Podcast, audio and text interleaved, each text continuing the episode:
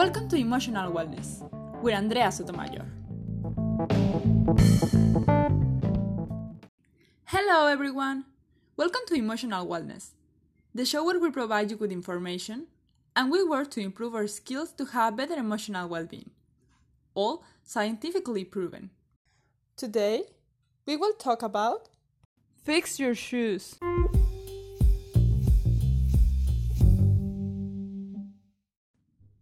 Imagine that you have a blue shoes, like moccasins.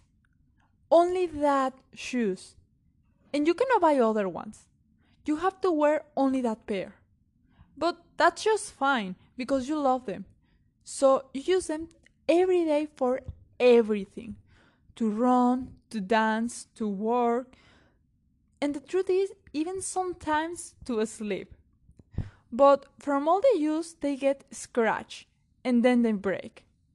These start with the big toe, and after a hole is made in the sole. But you keep using them for everything. And also you realize that many of the most of the persons in the world wear their shoes with holes. So you say, ah, that's okay. Everybody wear them like that, so why not? Then they become uncomfortable. You don't want to wear them anymore. You can walk with them, but to run, to dance, it's a really nightmare.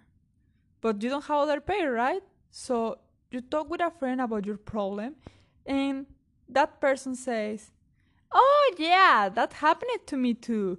You just have to put some paper glue, and that's how it works again. So you do it.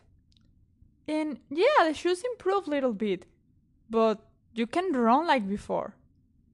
At least you can walk and obviously, they break again almost every day or every hour. And then you decide to put something in the soil so the hot ground no longer burns you. And you keep using them.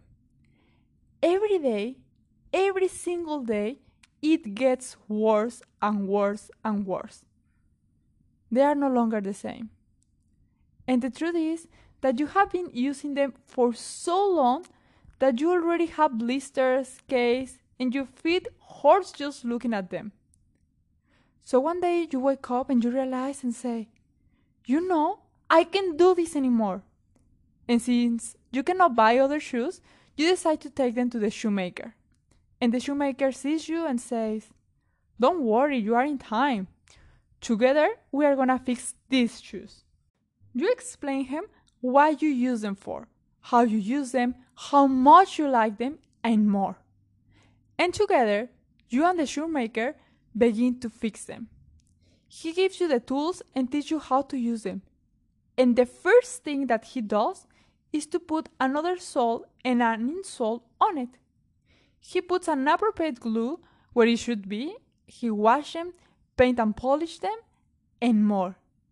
And there, when everything is finished, you realize and you say, Wow, now you have your own shoes, that shoes that you loved before so much, but they look like new. You can believe it. But yes, you tried them and wonderful. So the shoemaker tells you, well, if you want them to continue like this, you have to paint them and polish them, as I taught you. But when they break it again, because they will, because you are using them, you come with me, and together we would make it like new again. In this story, the shoes are your life, the things that you don't choose. Just as you didn't choose what color or what type of shoes you had in this story, you don't choose where you are born, who your family is, if you have diseases or not. We don't choose many things, and we like them or we don't. It's the life that we have and we should live it as best as possible. With life, things change, things happen, and there will be good and bad things. As well as moccasins are very useful for some things but not for other ones, like rum, for example. You will have conflicts, which is represented by the holes in the shoes, the scratches also. And there will be things that can be fixed very easily, such as a scratch on the shoes. You paint it and ready. You talk about it and ready. But there are situations that we don't know how to handle, that exceed us.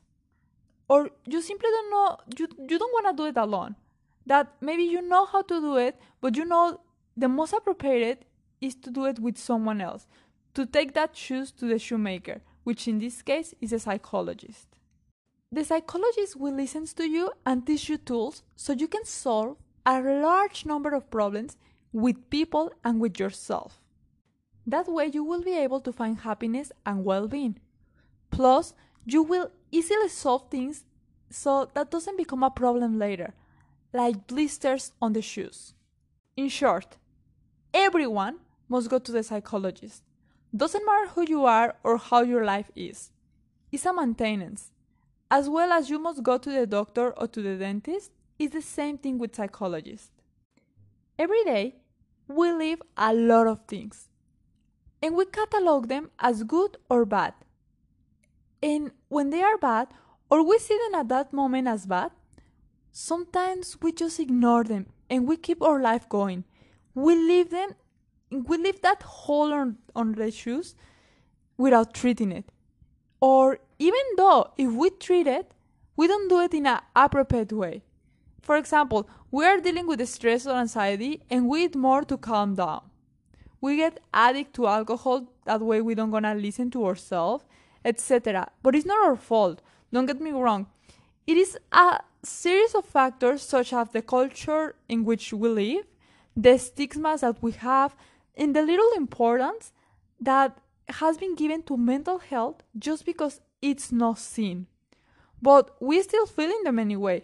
We still feeling that uncomfortable emotions, that bad things that happen to us, and by ignoring them, they don't disappear. We just try to overcome those problems with things that will not solve them, which is in this case the paper glue on the shoes. Those holes or those problems not treated in an adequate way will become bigger and more difficult to fix. The same things happen with life.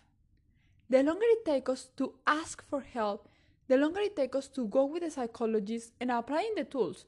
Because I want to be super clear here it's not just to go with the psychologist and talk a little bit about your life. The psychologist gonna give you techniques and gonna give you tools that you have to apply. If you don't do it, it might don't work. So you have to do all that things because otherwise it's gonna become more complicated. And can be also if you don't go just for not attending on time. And yeah, I know you can tell me, okay, Andrea, but there are people who go to the end or, or go to through their life with broken shoes with problems and they don't appear like to be suffering. They don't appear like to be uncomfortable or, or nothing. They look happy. But let me tell you that doesn't mean that it's good. That doesn't mean that they are not suffering. That doesn't mean they are not uncomfortable.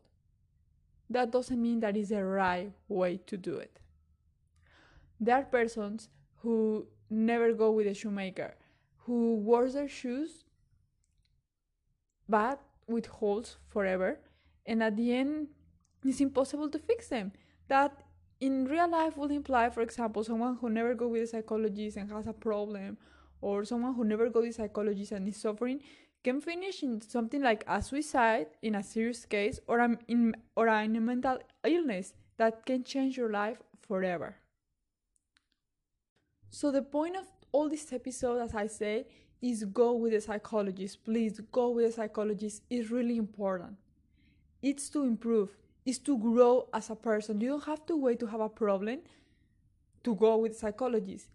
We should go before. So when we have a problem, we when we have a situation, when we have uh, uncomfortable emotions, we know how to handle it, and that doesn't gonna become worse. Going with a psychologist, it's an act of love.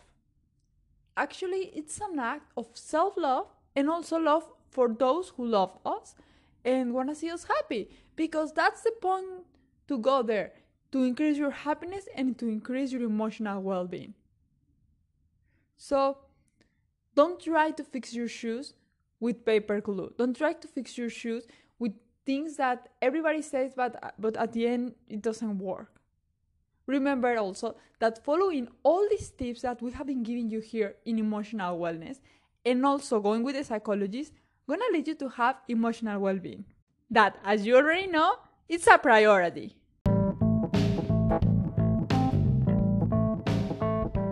If you have any questions, comments, or suggestions, I invite you to send it to us on our Instagram, where you can find us as emotionalwellness.ca.